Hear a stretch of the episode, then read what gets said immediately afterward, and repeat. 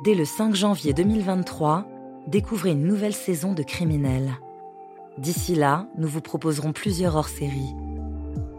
C'est le criminel le plus célèbre des États-Unis et pourtant, il n'a pas de sang sur les mains.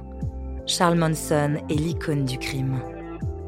Hannibal Lecter, c'est la quintessence du raffinement qui rencontre la bestialité la plus totale, la complexité poussée à l'extrême.